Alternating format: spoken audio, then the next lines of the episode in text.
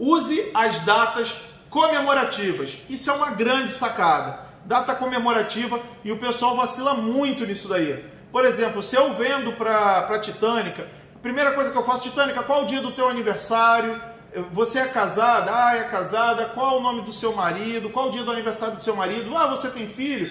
Tenho filho. Que legal. Qual o nome da sua filha? Deixa eu anotar. Então eu sei que no dia da criança eu vou te vender um pacote. Eu sei que no dia da mãe eu vou te vender um pacote. Eu sei que no dia do pai eu vou te vender um pacote. Você disse para mim que, que era, era casada e, e, e, você tem filho. Então, quer dizer, eu trabalho dia do pai, eu trabalho dia da mãe, eu trabalho dia da criança, eu trabalho aniversário de noivado, aniversário de namoro, aniversário do primeiro beijo, aniversário da lua de mel, aniversário do que você quiser. Tudo é data para dar presente. E aí, daqui a pouco eu já não estou vendendo para você, eu estou vendendo para o teu marido, daqui a pouco o teu marido já me já estou vendendo para sua filha, já estou vendendo então o que acontece? Atrás da Titânica tem mais 20 ou 30 pessoas. Então você vai ter que coletar ali todas as informações possíveis, realmente definir o que a gente chama no marketing digital de avatar, o que a gente chama no marketing digital de persona.